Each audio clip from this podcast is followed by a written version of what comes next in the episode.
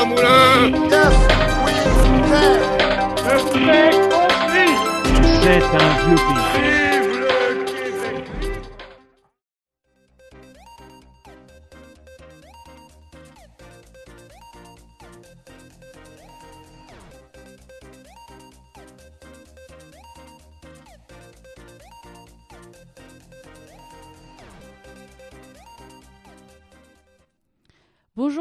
avec vous aujourd'hui Aya de la PNIX, une émission du Journal International et du troisième lieu. Aujourd'hui, on va vous parler de la place des ONG euh, dans les relations internationales.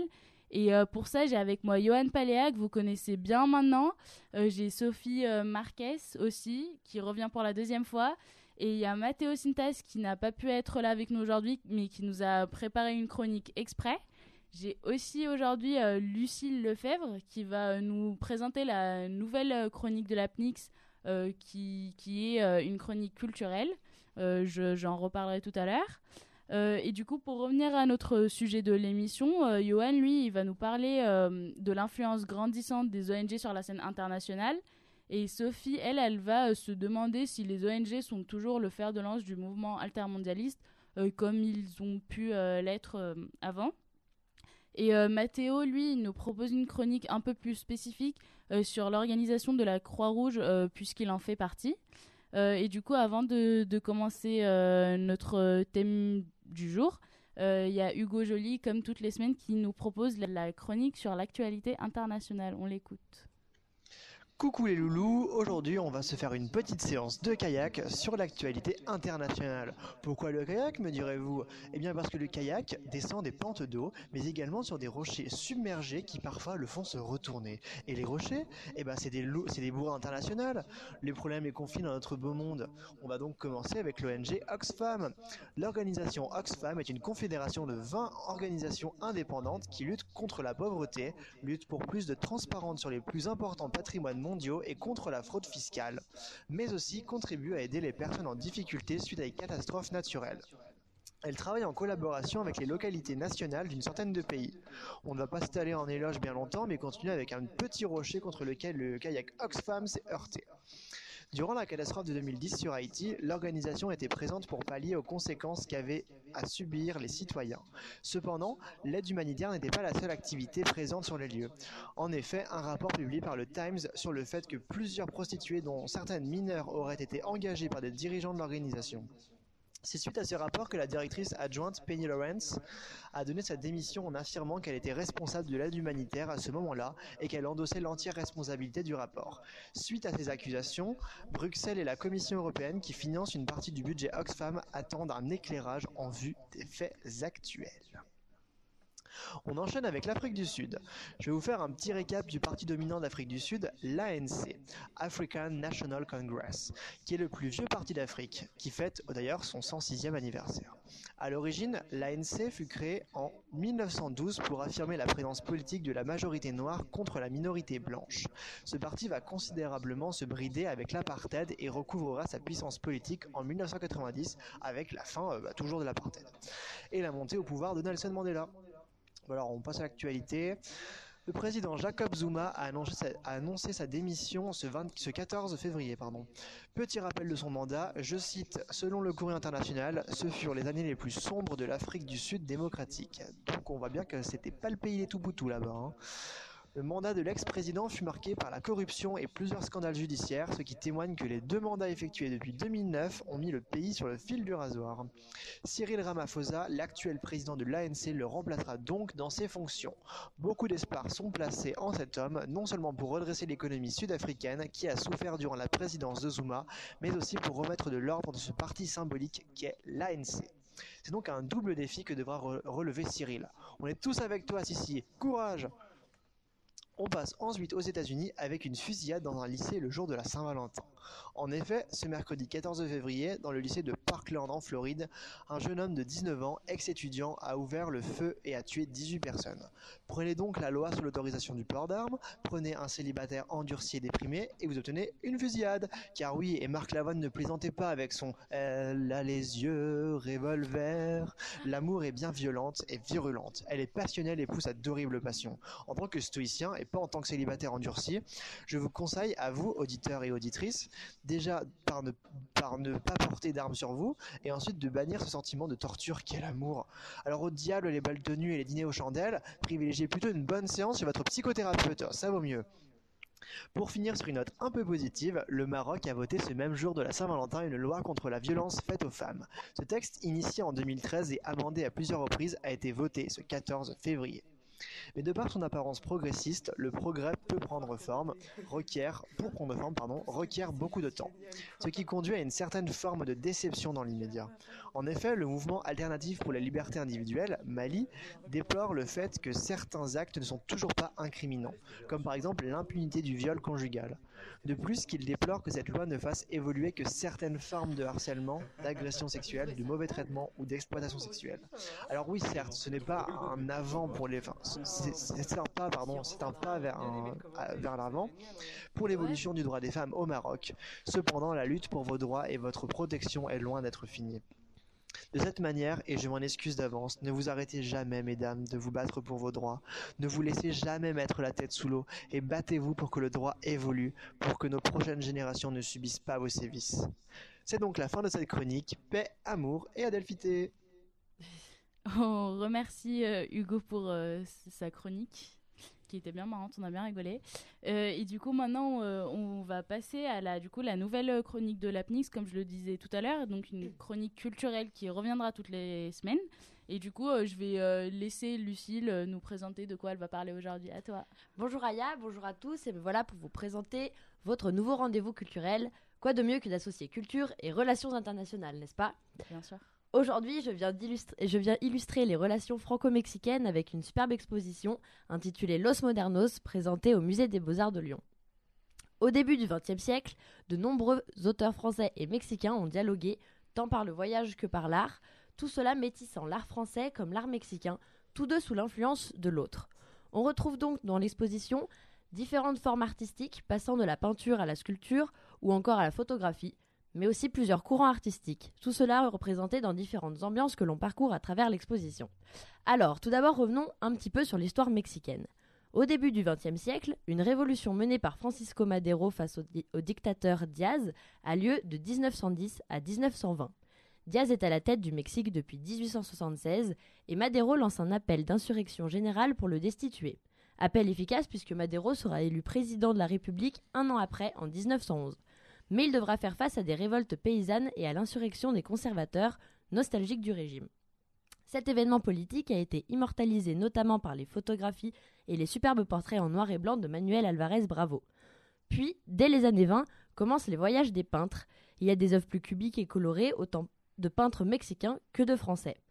On y trouve par exemple le peintre Fernand Léger, plutôt adepte du cubisme, Francis Bacon, plutôt surréaliste, le Mexicain Diego Rivera, peintre réaliste, et bien sûr l'inoubliable Pablo Picasso et la célèbre Frida Kahlo, dont la première exposition parisienne a lieu en 1939.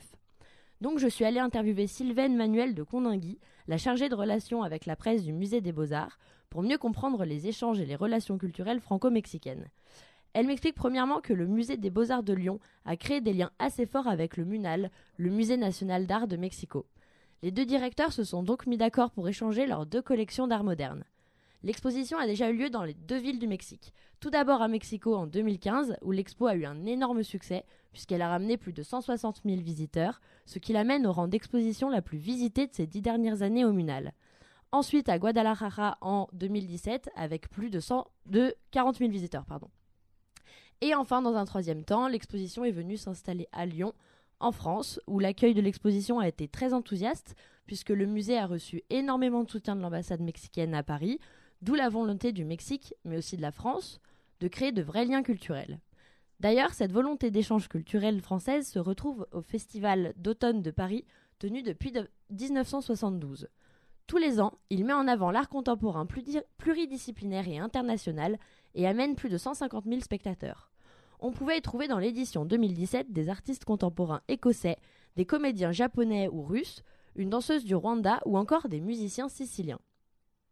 Aussi, à Lyon, en septembre 2018, aura lieu la Biennale de la danse qui invitera tout danseur de tout pays du monde pour le défilé de la paix, à l'image de la fraternité, de la solidarité et de l'échange, puisque cette année, nous fêterons le 170e anniversaire de l'abolition de l'esclavage, le centième anniversaire de l'armistice et le 70e anniversaire de la Déclaration des droits de l'homme.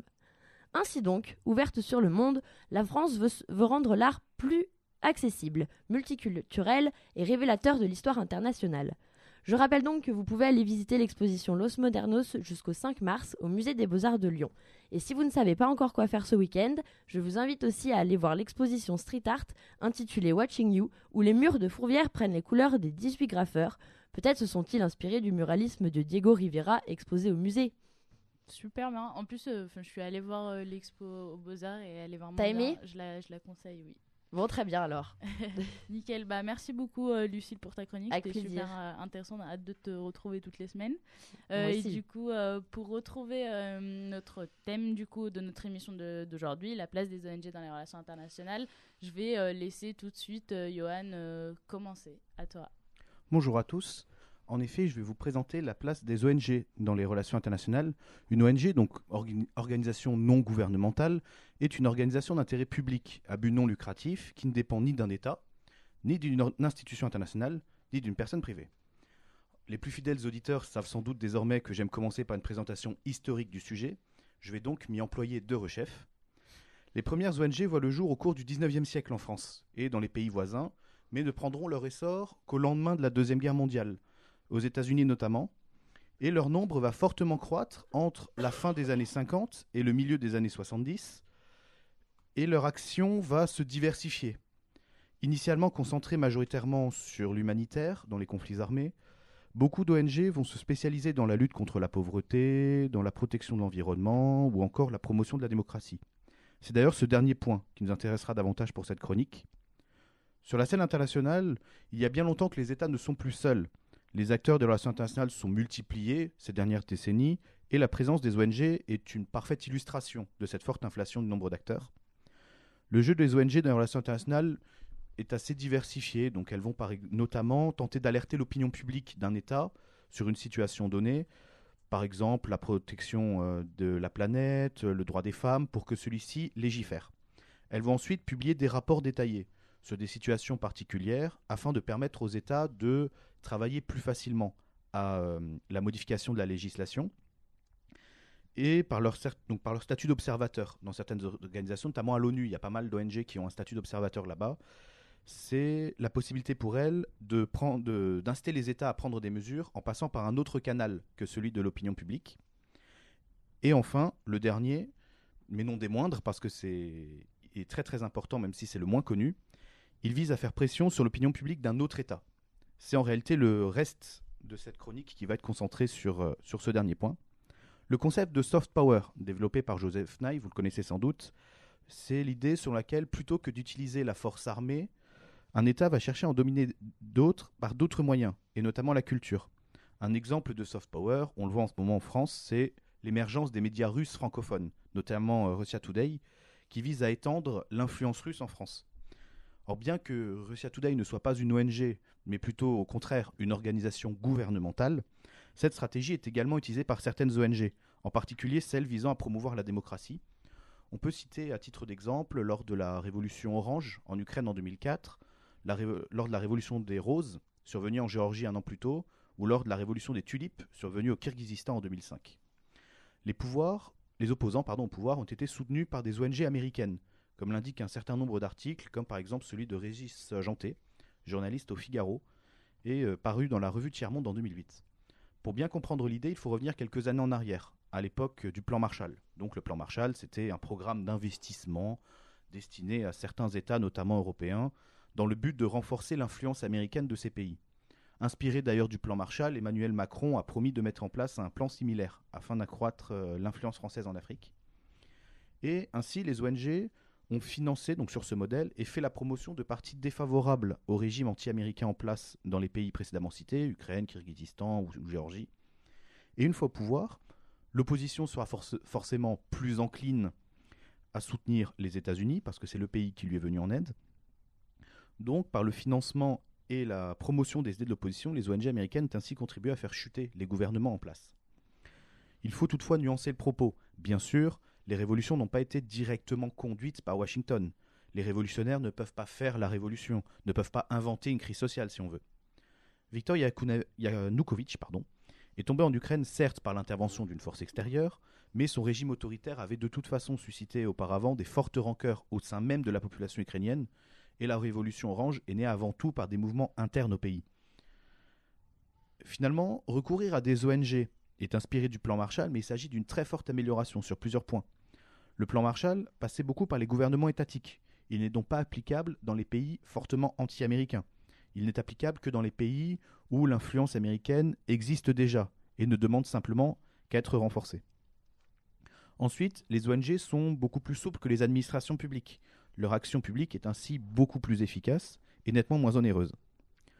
Et sous couvert de défendre des valeurs comme les droits de l'homme, la démocratie, les ONG sont perçues avec beaucoup moins de suspicion par les gouvernements et par l'opinion publique des pays concernés par rapport à une intervention qui viendrait d'un gouvernement étranger qui serait beaucoup plus facilement mal vu et du coup euh, avec un- une probabilité d'échec bien plus élevée.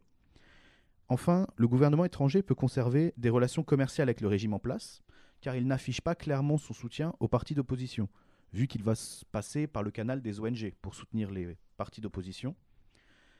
Et à conclu- en titre de conclusion, je dirais qu'il est fort probable que dans un futur proche, on voit apparaître des luttes interétatiques basées sur le travail des ONG, donc un petit peu ce modèle de la guerre froide dont utilisaient des États satellites pour s'affronter. Et il y a fort à parier que les ONG, nouveaux acteurs des relations internationales, vont jouer dans les années à venir un rôle toujours plus important sur la scène internationale. Je vous remercie.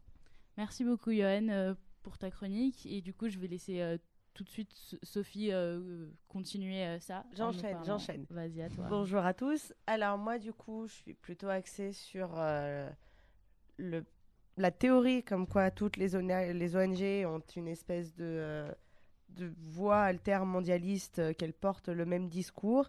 Alors c'est vrai, mais c'est plutôt à relativiser. Alors pour commencer, on va remettre les choses en place et on va donner la définition de l'altermondialisme qui n'est pas forcément connue de tout le monde.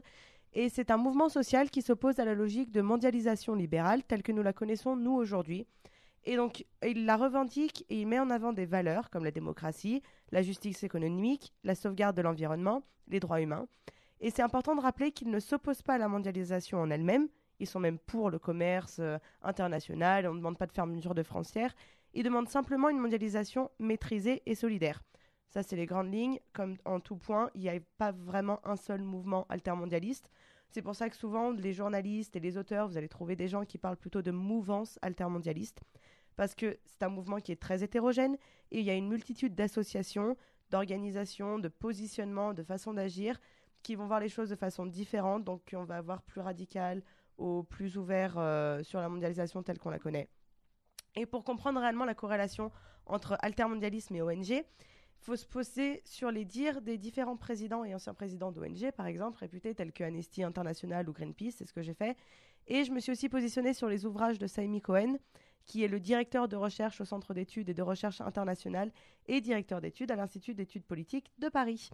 Et du coup, du côté de ces ONG, la première chose qu'on constate immédiatement, c'est que l'assimilation, elle est facile et elle est naturelle parce que les prises de position et les revendications communes, elles sont les mêmes que celles que je viens d'énoncer du côté de la termondialisation. On a une contestation de l'organisation interne, du statut des politiques, des institutions internationales, genre l'Organisation mondiale du commerce, le Fonds monétaire international ou de la Banque mondiale. Ils demandent de la justice économique, de la démocratie, l'autonomie des peuples, tout ce qu'on entend toujours, le principe d'une ONG. Du coup, au vu de la définition de l'altermondialisme que j'ai donnée tout à l'heure, c'est logique de se demander si organisation non gouvernementale et altermondialisme, c'est pas tout simplement la même chose, sauf que l'un a plus de pouvoir que l'autre, entre guillemets. Sauf que du côté de l'altermondialisme, la réponse est plutôt claire. Pour eux, une ONG humanitaire, c'est clairement une partie centrale du mouvement. Et on le comprend, puisqu'une ONG, ça a du prestige dans l'opinion publique, ça a un droit de parole euh, au niveau international. Comme on le disait précédemment, ça a une certaine influence sur les États. Donc forcément, ça fait que leur appartenance à cette mouvance renforcerait une certaine légitimité du mouvement. Sauf que c'est plus compliqué que ça, parce que quand on se concentre sur les ONG humanitaires, il faut se rappeler qu'il en existe environ 38 000 dans le monde. On n'a pas forcément l'impression, parce qu'on en connaît une poignée. beaucoup quand même. euh. On en connaît une poignée, on a l'impression qu'il y en a euh, peut-être 5-6 pour les droits de l'environnement, et puis on va citer Greenpeace, on va citer euh, Action contre la faim, Médecins sans frontières. Sauf que, ouais, officiellement, qui ont le titre d'ONG, qui sont pas forcément des ONG telles qu'on les entend nous, il y en a 38 000 dans le monde. c'est énorme. Donc on se doute bien qu'elles n'ont pas toutes un fondement altermondialiste. Ouais. Et elles sont pas du tout synonymes de démocratie ou de puissance, forcément. Donc elles existent aussi et elles sont surtout nées euh, après la guerre froide. Ce c'est ce qu'on a appelé les gongos. C'est mignon. C'est simplement, et on va excuser mon accent britannique absolument merveilleux, Governmental euh, Oriented Non-Governmental Organization, comme je disais, merveilleux. Ces ONG créées par les gouvernements pour défendre leurs propres intérêts, en fait. Ce sont euh, donc clairement l'altermondialisme, c'est pas leur priorité, étant donné qu'elles vont défendre les intérêts des gouvernements, comme leur nom l'indique, Mais elles sont quand même considérées comme des organisations non et elles gouvernementales. ont quand même le label de ONG. Tout simplement parce qu'elles sont pas directement entre les mains des, euh, du- des gouvernements ou des États. mais- ouais, mais du coup, euh, Mais voilà, les intérêts, elles sont, elles sont là pour défendre les intérêts d'un État. Donc, c'est une ONG aussi, sauf que on oublie tout le côté indépendance de l'ONG. ok. Et euh, entre les deux, donc ces super ONG type euh, Amnesty International et ces euh, Gongos, on a d'autres ONG plus ou moins dépendantes, plus ou moins ou parfois très très moins lucratives. On peut prendre un exemple simple, Comité international de la Croix-Rouge, très connu en France, fondé en 1864. Donc en France, on connaît à peu près tous la Croix-Rouge. Et j'ai j'ai posé la question à un couple qui, travaillait, qui travaillait pour la euh, Croix-Rouge, qui était euh, supposé euh, démarcher les entreprises, les personnes, excusez-moi, les donateurs privés dans la banlieue lyonnaise. Et alors déjà, quand je commence à leur parler donc de cette ONG, ils me posent les bases directement et eux, ils préfèrent parler d'entreprises non gouvernementales. Donc là, il y a une grosse différence, étant donné que oui, juridiquement parlant, ça existe. La plupart d'entre elles, elles sont nées à l'initiative de personnes privées. Elles ont donc des objectifs privés en même temps que leurs objectifs humanitaires euh, à côté. Elles n'ont pas du tout le même contrôle au niveau de l'utilisation des fonds euh, qu'ils récoltent ou de l'éthique de travail. Et si on peut pas nier qu'elles ont toute une vocation humanitaire, ils, ass- ils m'assurent, eux, que le but lucratif, il reste toujours très présent dans la vie de tous les jours. Et suite à ces dires, du coup, je me suis un peu plongée dans les gros ouvrages juridico-politiques assez terribles. Et en fait, ouais, derrière le mot ONG, on a souvent des entreprises commerciales ou des bureaux d'études euh, à compétences techniques. Et c'est tout à fait normal et c'est tout à fait légal. Et euh, donc, pour Samy Cohen, que je citais tout à l'heure, euh, ces nouvelles ONG elles se sont multipliées surtout dans le Nord, dans les domaines du développement et de la coopération avec les pays du tiers-monde. Et elles profitent non seulement des donations du public, mais elles se sont énormément accrues parce qu'elles profitent aussi des financements très importants que les organisations internationales et les États vont mettre à disposition à partir des années 90. À titre d'exemple, l'Union européenne elle met à di- à di- disposition un fonds d'aide humanitaire qui s'appelle ECHO, qui avoisine les 820 millions d'euros en 1999. C'est absolument énorme. Et euh, donc forcément, ça va faire qu'on en a énormément qui vont euh, sortir euh, à ce moment-là dans les années 90, qui vont mettre en place des actions plus ou moins humanitaires, plus ou moins libres ou indépendantes. Et on voit qu'avec la... En fait, avec ce développement de ces ONG particulières, le côté altermondialiste, il s'éloigne de plus en plus, en fait.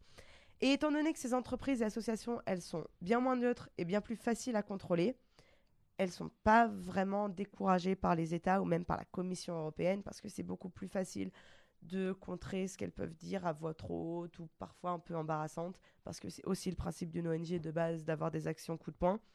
Et alors que, étant donné qu'elles dépendent énormément des fonds qu'on peut leur administrer, elles sont plus simples à, à garder dans, un peu dans les limites en fait. Euh, et puis, Monsieur Cohen rappelle aussi que beaucoup d'acteurs euh, qui sont ni gouvernementaux ni non lucratifs se sont appropriés le label. Donc à ce moment-là, on part carrément dans de la dérive absolument totale, mais elles l'ont. C'est ni gouvernemental, ni lucratif, ni rien du tout. Elles sont supposées représenter la société, civile. Elles sont, pour citer euh, donc euh, Monsieur Cohen, que des créatures d'autorités locales ou de partis politiques mises sur pied dans le seul but de capter une partie de l'aide internationale. On peut citer à titre d'exemple les ONG féminines qui existent au Cameroun, pas toutes, mais certaines, qui émanent en fait directement de l'organisation de femmes qui est partie au pouvoir. Donc à ce moment-là, on voit que l'indépendance n'existe pas. Mais du coup, il y, a- il y a un vrai problème de dénomination. Enfin, pourquoi on continue de les appeler euh, organisations non gouvernementales Enfin, c'est euh, c'est qui euh, C'est un statut juridique? Enfin, c'est qui qui juge du coup pour, pourquoi oui, pour la création, il y, a pas une vraie, il, y a, il y a une vraie- il y a un vrai statut juridique derrière. D'ONG, elles l'ont, ce statut juridique, tout simplement parce que le droit, c'est toujours flou. Il y a toujours des, des, des façons de le contourner. Et l'une des manières euh, magique, c'est qu'encore une fois, ce ne sont pas des personnes du gouvernement. Elles ne sont Mm. pas forcément payées par le gouvernement, mais elles ont les intérêts du gouvernement. Et surtout, il faut se rappeler que partout dans le monde, on n'a pas le côté juridique qu'on a nous en France. Ouais, L'anticorruption, c'est euh. pas la, enfin c'est pas le truc principal euh, dans tous les pays du monde. Et donc forcément, il y a certains côtés juridiques dans certains pays qui sont plus faciles à détourner euh, que d'autres. Et euh, les instances internationales, quand j'ai cité qu'il y en avait 38 000 d'ONG qui existaient officiellement, je pense qu'elles n'ont pas le temps de courir après toutes les ONG pour savoir qui est une ONG, qui n'en est pas Ouais, une. qui un- pour de vrai, enfin, selon la définition qu'on aurait d'une ONG, Surtout en que fait. euh, au niveau international, ce sont vraiment des organisations qui n'ont pas vraiment de portée, quoi. Nous, honnêtement, la petite, enfin, la petite ONG euh, qui agit au Cameroun, on ne on connaît pas le nom, on ne sait pas exactement ce qu'elle fait. Donc, si du côté de ces pays-là qui les reçoivent, il n'y a aucune action de menée, au niveau international, on n'a pas de raison d'aller les chercher. C'est sûr que si demain, on a Médecins sans frontières qui commence à, à être euh, axé sur un gouvernement, bah là oui, ça va nous faire tous un déclic et on va tous réagir parce que c'est une organisation qui est connue dans le monde et qui est importante dans le monde. Les plus petites, c'est pas le cas. Encore une fois, ONG, ça veut pas dire forcément international. Ce sont Oui, pas des OI, quoi. Oui, clairement. Donc, euh, voilà, il y avait cette organisation euh, féminine du Cameroun. Dans certains pays d'Afrique, et ça, c'est encore pire, on sait qu'en Afrique, on a énormément d'ONG qui sont déployées dans différents pays euh, en fonction de- des- des besoins et des différents conflits qu'il peut y avoir. Et en fait, il y a des ONG qui sont créées ou utilisées, en tout cas, pour faire passer les trafics, les différents trafics de tout. Parce que euh, les ONG bénéficient d'énormément de choses. Elles bénéficient notamment euh, d'accès plus simple pour les douanes. Et euh, rien que pour ça, on a, voilà, sous couvert d'ONG, on va avoir ce genre de choses qui passent. De la même manière qu'on a eu une montée aussi dans les années 2000 de ces espèces d'entreprises sous couvert d'ONG. Parce qu'un truc à savoir, c'est que elles perçoivent une petite réduction d'impôts, ces entreprises, lorsque Petite. Pe- petite, voilà, parce que c'est humanitaire, n'est-ce pas? Et donc forcément, ça donne envie, et si c'est mal, euh, mal cantonné, on va pas forcément parler de société civile à, ce niveau-là, en fait. Et, euh, et enfin, pour en revenir à nos ONG euh, plus traditionnelles, euh, il est communément admis donc, que celles-ci sont altermondialistes, et pourtant, il y en a certaines qui refusent catégoriquement de se mêler à ce genre de débat. Par exemple, Ronnie Broman, qui était l'ancien président de Médecins sans frontières, que je citais tout à l'heure, et lui, il veut bien comprendre l'assimilation, il est d'accord. Il confirme que oui, les ONG et certains mouvements altermondialistes, elles partagent des intérêts et des objectifs communs, mais il appuie bien sur le fait qu'elles sont tout de même différentes, et particulièrement sur la finalité de leur projet et la manière de le mettre en place. Pour lui, contrairement aux altermondialistes, les ONG et les États ne sont pas adversaires ou opposés sur la scène internationale. C'est pas le but. Ils se perçoivent plutôt comme des ambassadeurs des institutions internationales, de, un, des espèces de porte-parole de, des, pays qui n'ont pas forcément cette parole pour les amener devant la scène internationale, essayer d'amener un peu les États à être confrontés aux problèmes qu'il peut exister sur la scène internationale. Et ils ne visent pas du tout à une destruction du politique euh, tel qu'on le connaît aujourd'hui. C'est bien des États qui apportent les réponses et ils ne nient pas ça. Ce sont aux États d'apporter les réponses. Sauf que maintenant, les ONG, elles ont le droit de poser des questions aux États pour que les bonnes réponses soient apportées. Contrairement au mouvement altermondialiste qui voudrait quelque chose où la part des États est beaucoup moins forte sur la scène internationale. Donc, pour citer un autre exemple, dans les grandes ONG internationales, euh, on a les ONG euh, des droits de l'homme, Amnesty International, Human Rights Watch, qui sont probablement les deux les plus connus dans le monde. Et Human Rights Watch, euh, elle se refuse à aller dans une quelconque mouvance intermond- altermondialiste et surtout elle se refuse à... Elle est complètement absente de la scène euh, des luttes antimondialistes parce qu'elle leur reproche une certaine forme de sélection dans les pays concernés, dans les droits qu'il faut défendre. Certains devraient être plus défendus que d'autres et d'autres... euh, par exemple, on a la Palestine qui est beaucoup plus mise en avant euh, ces derniers temps dans les slogans et dans ce genre de choses. Et alors que bah, c'est pas forcément l'endroit du monde qui est prioritaire. Certes, ça fait beaucoup de bruit médiatiquement, mais ça veut pas dire que c'est une priorité absolue pour toutes les ONG. Et Donc- ça, c'est quelque chose que, que disent euh, Ça, c'est quelque chose, voilà. Par, oui, you- par exemple, euh, Human Rights... euh, Excusez-moi encore une fois mon super accent anglais. Human Rights Watch, voilà, c'est la première chose pour qu'il reproche à toutes ces actions altermondialistes, c'est la hiérarchisation qu'il ferait dans euh, les pays concernés. Parce que pour eux, c'est pas faisable. Le, le principe d'une ONG euh, des droits de l'homme, c'est de- que les droits de l'homme priment sur tout, sur absolument tout, les considérations politiques, les considérations religieuses. Donc qu'il y ait un endroit qui soit plus médiatisé qu'un autre, ça veut pas dire que pour eux, il faut y aller en priorité. C'est pas euh, tout le monde va nous voir agir là-bas, donc euh, c'est là-bas qu'il faut aller. Et c'est ça qui remet en question. Donc pour conclure, oui, euh, l'appartenance des ONG au mouvement altermondialisme, bien qu'on se soit souvent dit, c'est discutable. Mais on peut pas euh, dire le contraire. Le fait que les grandes ONG partagent leur discours, bah forcément, ça met les altermondialistes sur le devant de la scène parce que c'est les mêmes choses qu'ils disent. Et donc, euh, étant donné que ces ONG, elles ont beaucoup plus de présence euh, à l'international, elles sont beaucoup plus entendues, on va avoir tendance à les assimiler. Par contre, avec la dérive des ONG, il faut faire un peu attention. D'accord. Bah, merci beaucoup, Sophie. Mais de rien. Et du coup, euh, à un moment dans ta chronique, tu nous as parlé de la Croix-Rouge. Et, euh, et du coup, on va, tu t'as même dit qu'elle serait plus euh, assimilée à une entreprise non gouvernementale et non une organisation non gouvernementale. Et on va voir euh, un peu euh, le, le- ce, enfin, si Matteo a le même point de vue sur ça, parce que bah, du coup, il fait euh, partie de la Croix-Rouge et il, il va nous parler euh, du coup de cette organisation. On va l'écouter. Bonjour à tous et à toutes et bienvenue dans cette chronique consacrée au Comité international de la Croix-Rouge en tant qu'organisation non gouvernementale.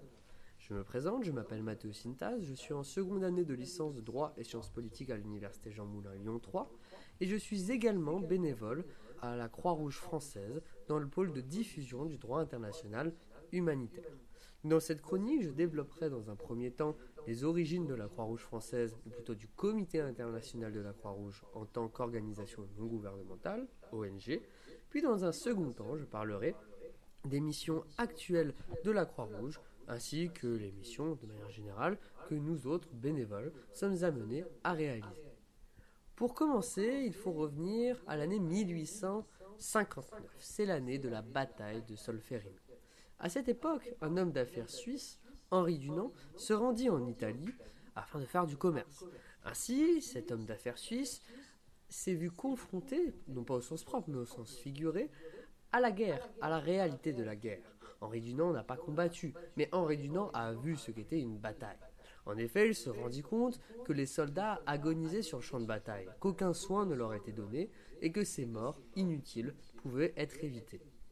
À son retour en Suisse, il publia, quelques années plus tard, en 1862, un ouvrage intitulé Un souvenir de Solferino. L'idée était simple, pouvoir apporter des soins aux soldats blessés pendant les batailles, qu'ils soient alliés ou ennemis. De par cette idée, il trouva un vif soutien de la part d'un général, le général Dufour. Et en 1863, avec trois autres personnages historiques dont nous n'aurons pas le temps de développer, il fonda ce qu'on appelle le Comité des Cinq, l'ancêtre du Comité international de la Croix-Rouge, l'ancêtre de l'ONG que nous connaissons tous aujourd'hui. Ce Comité des Cinq fut à l'origine, en 1863, de la première Convention de Genève, de la première conférence diplomatique auquel a participé 16 États et qui adopta en 1864 la Convention de Genève. Cette Convention de Genève, c'est un premier point dans la création du droit international humanitaire moderne, c'est-à-dire dans la création du droit de la guerre. En effet, elle pose un principe simple. Le principe est le suivant, celle de l'obligation de prodiguer des soins aux militaires blessés sans discrimination, qu'ils soient amis ou qu'ils soient ennemis. En partant de ce principe, s'est développé le droit international humanitaire, et en 1876, le comité des cinq se transforma en comité international de la Croix-Rouge que nous connaissons tous aujourd'hui. Maintenant, si on fait un bond dans le temps et qu'on revient de nos jours, au début du XXIe siècle, et qu'on s'intéresse au comité international de la Croix-Rouge, on peut voir que ces euh, missions euh, actuelles sont dans la continuité de, des pensées humanitaires d'Henri Dunant qui avait été développées au XIXe siècle. En effet, la Croix-Rouge est aujourd'hui, le Comité international de la Croix-Rouge, intervient partout dans le monde en cas de conflit armé, mais également en cas de crise tout simplement, euh, de crise euh, naturelle, de catastrophe naturelle. Le Comité international de la Croix-Rouge a donc une légitimité, elle est reconnue de par ses nombreux emblèmes, ces trois emblèmes principaux. On a le croissant rouge, la croix rouge et le cristal rouge, qui sont les trois emblèmes de la croix rouge. On a dans, on va dire, dans l'imaginaire collectif, euh, l'opinion publique, la Croix-Rouge est l'organisation humanitaire par excellence, celle qui va intervenir pour aider, euh, pour aider les civils.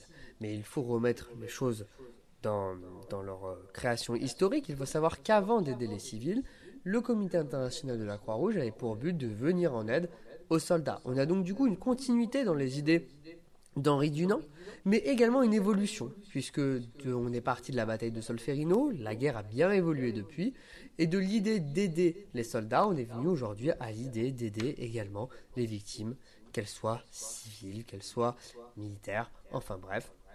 C'est, euh, on va dire, le, principe d'intervention de la Croix-Rouge qui est euh, connu de la majorité euh, de la population. Ainsi, en tant que bénévole à la Croix-Rouge française dans le pôle de diffusion du droit international humanitaire, nous autres bénévoles, nous avons pour mission de diffuser ce droit international humanitaire, de diffuser ces principes qui ont été créés, comme j'ai dit précédemment, par la première Convention de Genève de 1864.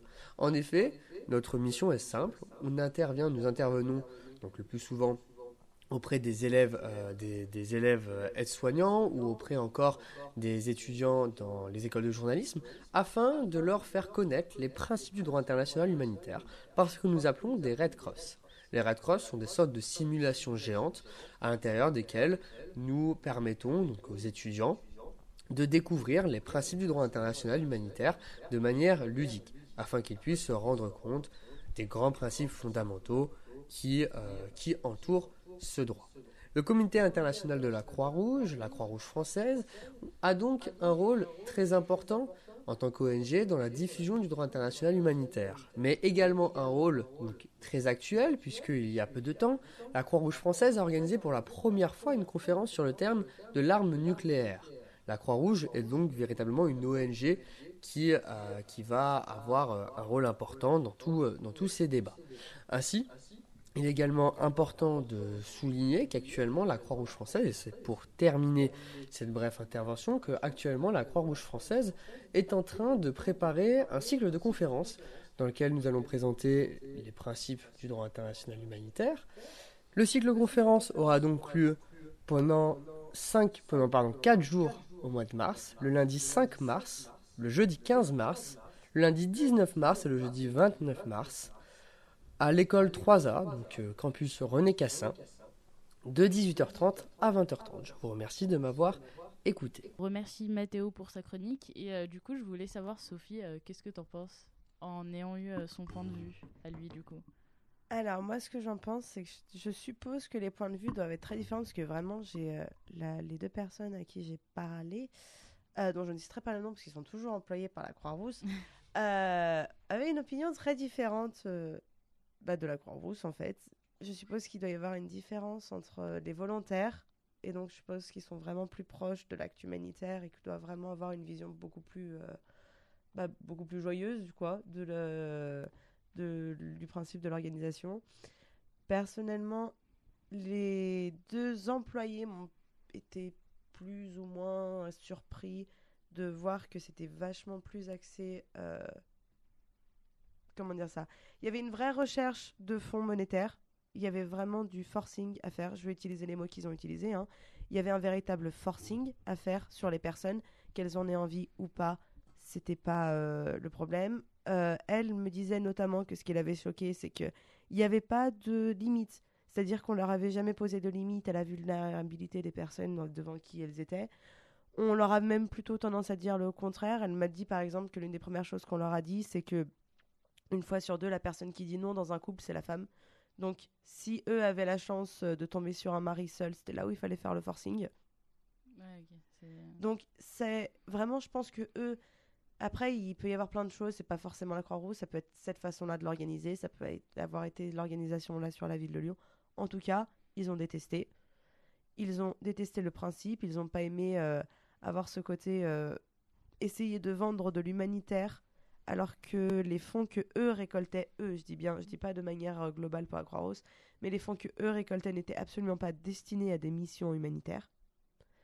Donc, je pense que c'est comme dans tout, il y a des ONG, enfin, il y, a- plusieurs parts de tout, et l'air de rien, pour qu'une ONG fonctionne, il faut bien qu'il y ait un fonds qui tombe de quelque part. Oui, et est-ce que, euh, je, vous pose la question à vous trois, euh, est-ce que vous, avez une suspicion aujourd'hui vis-à-vis des ONG Enfin, c'est quoi l'image que vous, personnellement, vous avez des, des ONG Parce que du, du coup, ta, ta chronique, euh, par exemple, était tournée vachement... euh, bah, faut faire attention Ouais. quand même. Bah, Euh, Ça va, déjà, ça va dépendre de l'ONG en question, mais alors c'est vrai que ça m'a un peu, dou- ça a été un peu la douche froide quand on regarde euh, toutes ces, toutes les dérives qu'il peut y avoir au niveau des ONG. Donc forcément, on en a certaines avec les accusations de corruption formidables. On a encore, bah, rien que ce matin, quand on allume la radio et qu'on entend euh, les accusations qu'il y a eu sur Oxfam, euh, Ox- oui c'est ça, Oxfam récemment, qui est la première ONG euh, en France, qui est celle qui a le plus de pouvoir en France. Et quand on entend que bah il y a des scandales qui éclatent au sein même de l'ONG, ce sont des histoires différentes, c'est sur des histoires d'harcèlement sexuel ou de ci ou ça, mais enfin ça reste des endroits qu'on penserait intouchables à ce genre de choses, parce qu'on a peut-être un peu la pression de, de faire de ces endroits les portes du paradis.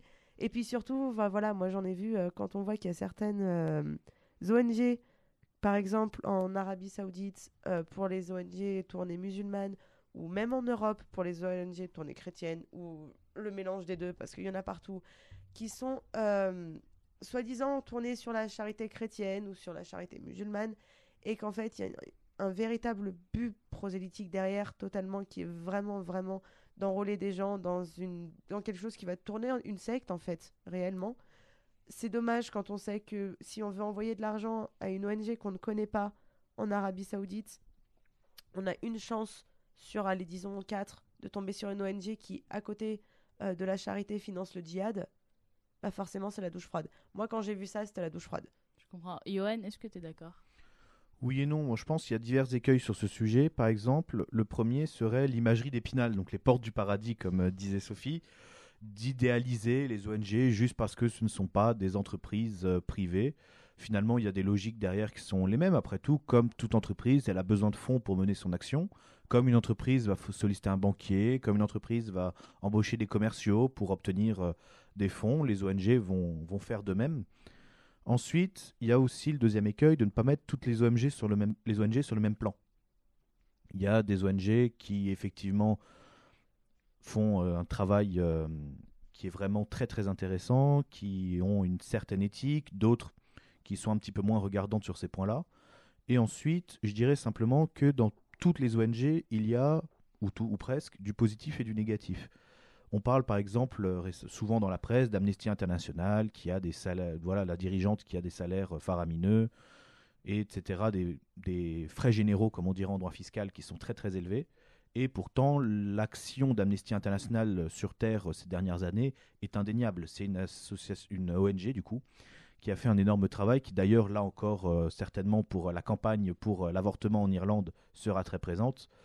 Donc, même s'il y a une certaine euh, dépense de frais généraux qui est très très élevée, de l'autre côté, il y a quand même une action qui est incontestable. Donc voilà, moi je pense que il faut nuancer au niveau de euh, l'image qu'il faut avoir des, des ONG. Tout Oui, bah, est question de nuance. Su- Surtout que tu disais toi-même que, euh, en fait, au sein des, des ONG, ce qu'on appelle les ONG, il y a, y plein de formes euh, d'organisations différentes. Et puis coup. on a, je suis une éternelle euh, euh, idéalistique et on aime voir les, les ONG pleines de volontaires et pleines de, euh, de gens qui ont envie de changer le monde, mais il faut se rappeler que ce sont aussi des employés qui, qui travaillent pour la plupart, qui ont donc besoin d'un salaire. Et donc quand on donne de l'argent à une ONG, bah forcément ça t- partira peut-être pas dans la poche directe du, euh, de, de, de l'affamé dans la rue quand on envoie Action contre la faim. ou bah non, il faut que ce soit... il faut que ce soit mis en place de manière différente et c'est important. Et du coup, est-ce que tu, enfin, vous pensez euh, qu- qu'il faudrait avoir une sorte de- d'instance de, contrôle? Passant Enfin, tu, tu parlais tout à l'heure dans l'Afrique, euh, tu disais qu'il y a certaines ONG euh, qui, qui utilisaient ça en fait euh, pour faire des trafics, etc. Est-ce qu'il faudrait avoir une, ouais, une, une instance du coup qui contrôle ça? Enfin, comment on pourrait euh, remédier à Ce n'est ça? pas possible. Ce n'est pas vraiment possible parce qu'en droit international public, il y a le principe de souveraineté des États. Donc, ce qui fait que la France, par exemple, ou une autre organisation quelconque ne pourrait pas aller se mêler du droit camerounais pour leur dire non, non, ceci n'est pas une ONG. Euh, non, non, vous devez refuser à telle association euh, le statut d'ONG en disant que c'est une entreprise. Donc, ça me paraît, ça me paraît pas possible. La définition française, c'est une organisation d'intérêt public à but non lucratif qui ne dépend ni d'un État, ni d'une institution internationale, ni d'une personne privée. La définition camerounaise est peut-être même la même. Peut-être un petit peu différentes, probablement, mais en tout cas, il n'appartient pas à une quelconque organisation, en respect du droit international public, d'intervenir dans les États pour euh, autoriser ou non le changement de statut. Du coup, on aura un peu euh, toujours ce problème-là. Enfin, ça, ça pourra jamais être. euh, Sauf si les États interviennent d'eux-mêmes.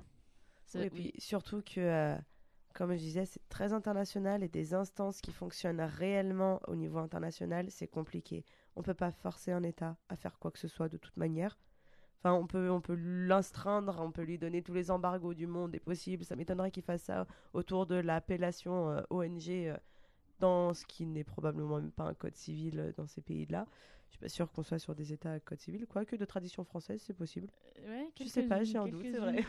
C'est une, Ah, une bonne question à relever, tiens.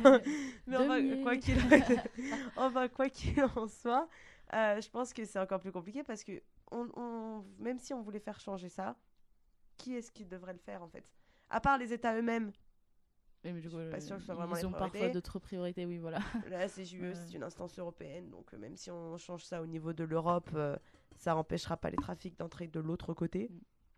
Euh, et puis au niveau international, c'est presque impossible. de- Mais ça, ça entrave pas, du coup, le, le but premier des ONG, à, à savoir euh, l'aide humanitaire, etc. Ah bah complètement. Ah bah ça, il n'y a, aucun doute là-dessus. Enfin, déjà, rien qu'à partir du moment où on est un minimum au courant de ce qui se passe, est-ce qu'on a forcément... euh, là, franchement, euh, si hier, j'aurais eu envie de donner tout mon argent à toutes les ONG du monde, là, demain, je décide de faire un don, je m'y prends deux fois pour aller regarder euh, le branche... enfin, comment se fait l'ONG, si elle est bien... Parce que, forcément, une fois qu'on est au courant, on aime bien savoir où on met notre argent. Et si c'est pour participer à du terrorisme indirect ou bien à faire entrer des gens innocents et vulnérables dans des sectes ou ce genre de choses, c'est pas le but de l'ONG de base. Donc ça nuit aux autres ONG parce qu'on leur fait pas confiance. Alors que, bah, comme tu le disais tout à l'heure, euh, une ONG elle a besoin d'argent pour travailler, il y a différents accueils, il y a différentes branches dans l'ONG. Mais euh, je pense que ça nuit aussi au niveau international par les scandales que ça apporte. Encore et encore et encore des scandales. Ça empêche les ONG d'avancer. Ça fait peur aux volontaires, peut-être, de s'y joindre encore, euh, encore plus.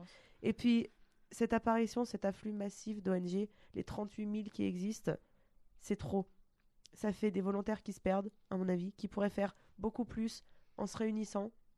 Moins d'ONG, plus d'actions. C'est joli ce que je dis. Je vais en faire un slogan. Ouais, je, vais- je le garder celui-là. Ouais, je vais, je vais le sous la main celui-là. Mais oui, je pense que c'est c'est dommage qu'il n'y ait pas quelque chose pour les contrôler.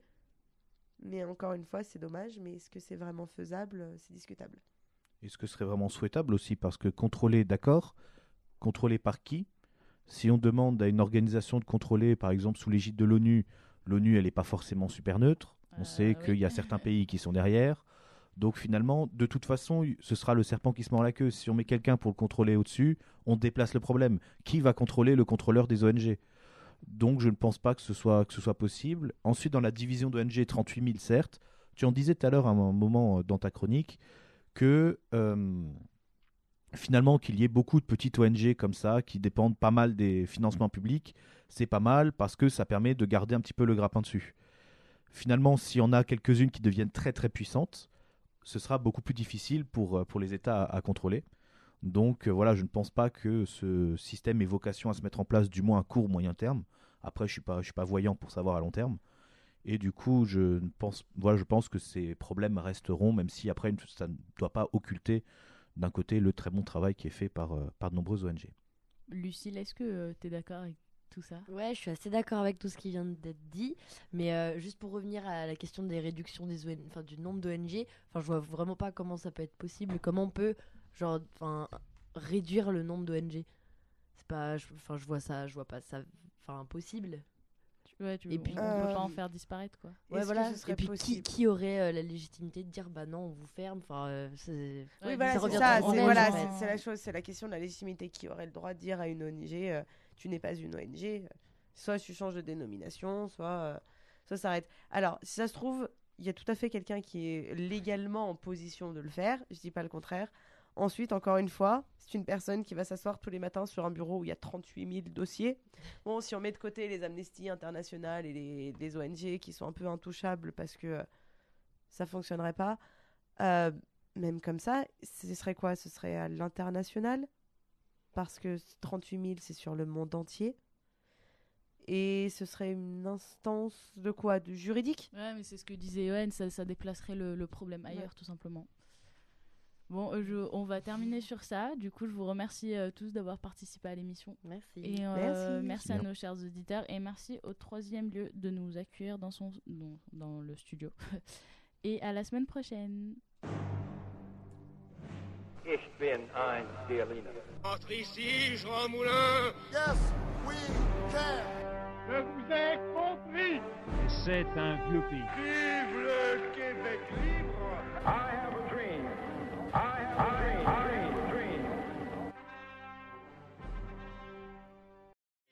Mula!